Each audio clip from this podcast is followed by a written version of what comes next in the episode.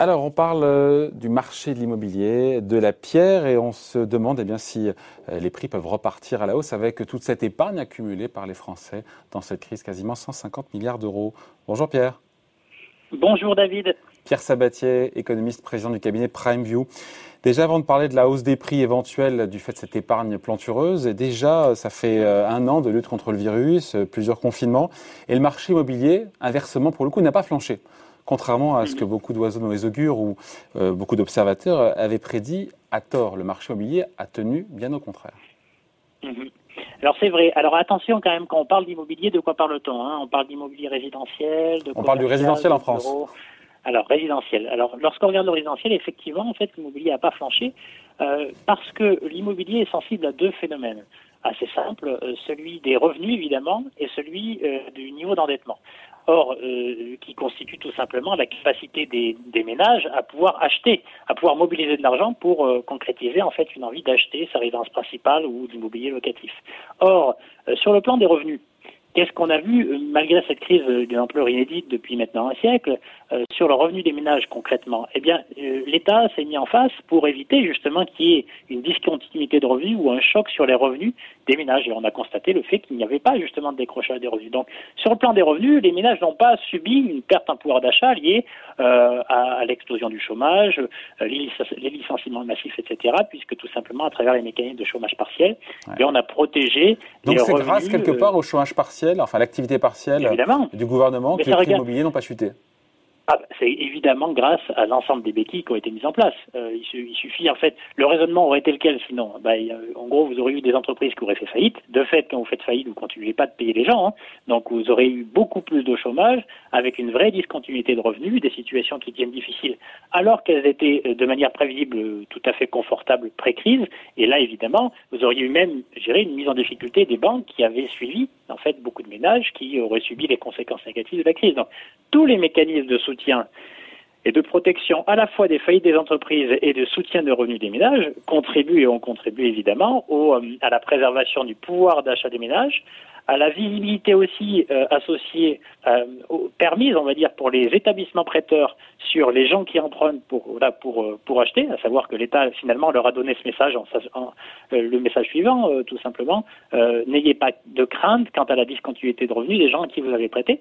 Et donc tout ça a préservé euh, la capacité des ménages à disposer de suffisamment de fonds propres. Tout, ça sur, ouais, tout ça sur fond de politique monétaire excessivement généreuse, avec des taux d'intérêt qui sont restés très très bas. Et on sait bien qu'il y a un graphe qu'il faudrait qu'on n'a pas là, mais qu'il faudrait montrer mm-hmm. quand on voit l'évolution des prix, l'évolution des taux. c'est une évidence. Quoi. Tant que les taux sont bas, les prix ne se retournent pas. Hein. Tout simplement parce que, euh, alors donc ça c'est la deuxième partie, les revenus n'ont pas chuté, été préservés. Et la deuxième partie, ben, les conditions de financement restent tout aussi favorables que par le passé. Et effectivement, là, vous avez raison, le prix dans la résidence principale n'est pas un calcul rationnel. Euh, d'abord, dans l'acquisition immobilière, notamment lorsqu'on parle de résidence principale, et c'est l'essentiel du sujet, euh, sur, sur l'immobilier d'investissement, c'est différent, mais sur l'immobilier de résidence principale, la vraie question, c'est un désir, une envie d'acheter un bien. Et en fait, la démarche est simple, c'est j'ai envie d'acheter un bien, et bien la première démarche que font les gens, c'est tout simplement, ils voir leur banque, et leur dit de combien je peux avoir. Donc, à part, le combien je peux avoir, il est totalement déterminé par le niveau de revenu plus le taux d'intérêt. Et les taux d'intérêt étant si faibles, étant historiquement faibles aujourd'hui, eh bien, ça permet en fait au ménage qui a le désir d'acheter sa résidence principale de mobiliser en fait une somme d'argent euh, extrêmement conséquente. Et c'est ça qui protège aujourd'hui, euh, ce qui a protégé jusqu'à maintenant en tout cas, le marché de l'immobilier. Donc ce sont les euh, aides et les taux, ce sont les aides et les taux d'intérêt qui ont permis au marché, parce que quand on regarde au final, à Paris, selon meilleur agent, une baisse de 2% euh, des prix à Paris en un an. Donc au final, on a une légère érosion dans les grandes métropoles, dans les grandes villes, et mhm. puis un marché qui est relativement stable dans les dans les petites villes, dans, dans les zones urbaines. Donc c'est rien de dramatique, mhm. j'ai envie de dire, hein, vu euh, la décroissance du PIB de 8% en 2020. Évidemment, donc c'est d'ailleurs même extraordinaire. C'est un peu à l'image de la résilience des marchés financiers face à une situation de l'économie réelle, s'il n'y avait pas eu d'aide qui était vraiment catastrophique. Eh bien, vous avez une forme de déconnexion, hein, de schizophrénie entre euh, la très bonne tenue finalement des marchés des, marchés d'actifs, qu'ils soient financiers ou immobiliers, et euh, l'économie réelle qui se traduit par le, le produit intérieur brut, c'est-à-dire la richesse qu'on a créée l'année dernière, qui était substantiellement inférieure aux années qui précédaient. Donc, on a effectivement cette dichotomie. Jusqu'à maintenant, elle est tout à fait compréhensible. La question qui va se poser derrière, c'est véritablement celle plutôt. Alors, pas tellement choc sur les revenus parce que pour le coup, bah voilà, en gros l'État s'est mis en face, pas tellement sur les niveaux de taux d'intérêt, quoique c'est pas tellement le niveau de taux d'intérêt qui va interroger, plutôt que l'appétit toujours aussi important des banques à accepter des dossiers qui deviennent entre guillemets moins favorables. Donc c'est plutôt c'est pas le niveau, c'est pas le prix en fait du c'est pas le taux d'intérêt qui va rentrer en ligne de compte, c'est plutôt euh, le oui ou le non de la part de la banque euh, quant à, accepter de vous financer le dossier. Donc ça, il va falloir quand même l'observer dans le temps. Mais surtout, ce qu'il va falloir observer post-crise, et là pour le coup c'est bien, bien, trop euh, précoce, c'est ben, est-ce que le désir, les désirs vont changer? Ben, quand on écoute les Français, 25% des Français qui disent avoir épargné depuis le début de la crise, un quart veulent investir dans la pierre. Et on se mhm. dit que c'est peut-être de nature, pour le coup, à faire monter les prix. Si euh, entre le désir et le passage à l'acte, il y a un pas que parfois certains ne franchissent pas. Mais euh, sur 165 milliards d'euros d'épargne accumulée depuis le début de la crise, c'est Philippe Revel, le patron du cercle de l'épargne, qui disait, mais mhm. lui, il voit bien 20% de cette manne s'investir, encore une fois, euh, dans l'immobilier. Si c'est le cas, quand on sait que l'offre est assez tendue, pour le coup, est assez contrainte, on se dit que les prix, et c'est ma question, et c'est celle que monde attend, que les prix vont monter, vont se repartir à la hausse. J'ai envie de dire, je suis d'accord sur le fait que cet argent et cette épargne, et d'ailleurs on, le voit déjà ailleurs, hein, c'est-à-dire qu'aux États-Unis, vous regardez en fait ce que font finalement les ménages des chèques qu'on leur donne, ils ont beaucoup épargné, beaucoup investi notamment dans l'immobilier. Hein. Donc euh, effectivement, euh, ce raisonnement il est, il est le bon. Après la question, lorsqu'on a commencé par ça, l'immobilier c'est une énorme classe d'actifs. Hein. On parle de résidentiel, de commercial, d'hôtellerie, etc. Euh, maintenant revenons sur le résidentiel, la question qui va se poser c'est où vont-ils vouloir acheter? Est-ce que c'est de la résidence secondaire dans des zones qui sont plutôt reculées En réponse en fait à la crise sanitaire qui a vu les gens se confiner, ils ont pris conscience finalement de leur confinement naturel dans une ville, euh, dans une grande métropole. Euh, donc la vraie question, elle est là, elle est où est-ce que cet argent-là va se déverser? Est-ce qu'il va y avoir un, une, une, inversion des flux à savoir une inversion des flux de personnes qui jusqu'à maintenant étaient systématiquement positives dans les grandes métropoles et négatives dans les zones très déconcentrées.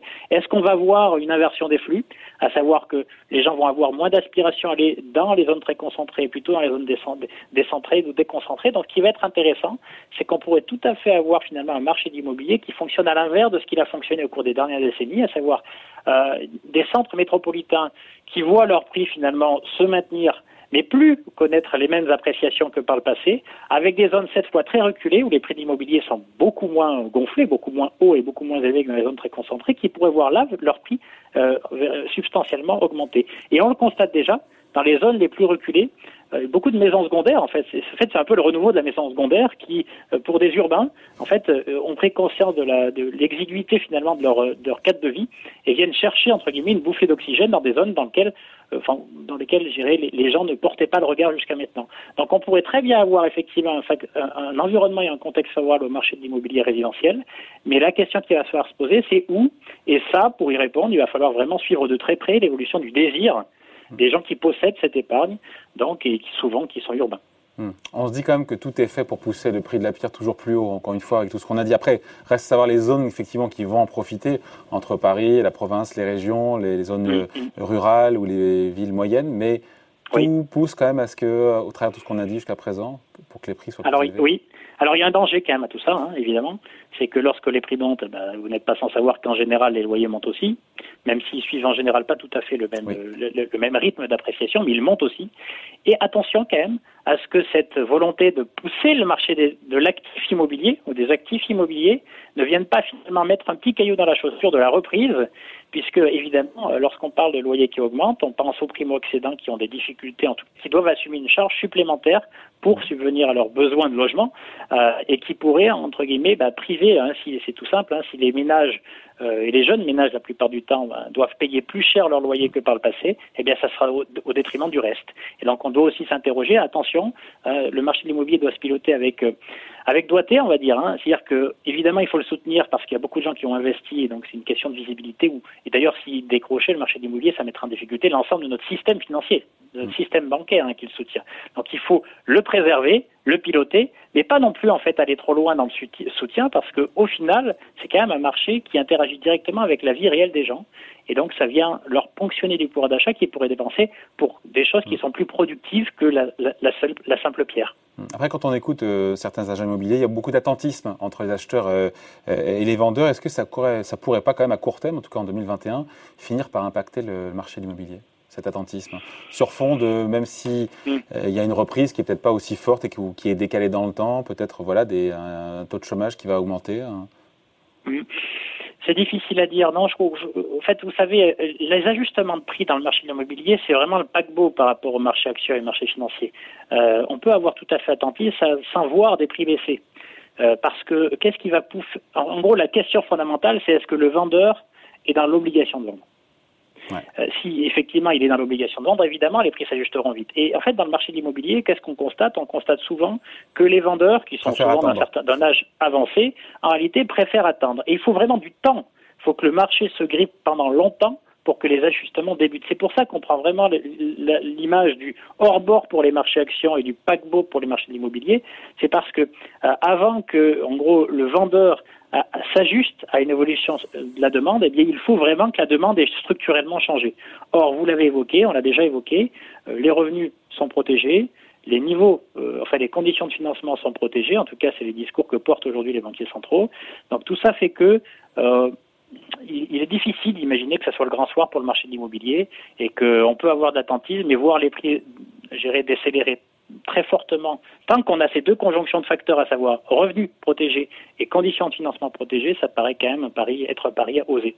Bon voilà, explication signée Pierre Sabatier, économiste et président du cabinet Pramview. Merci Pierre. Merci David. Bonne journée, salut.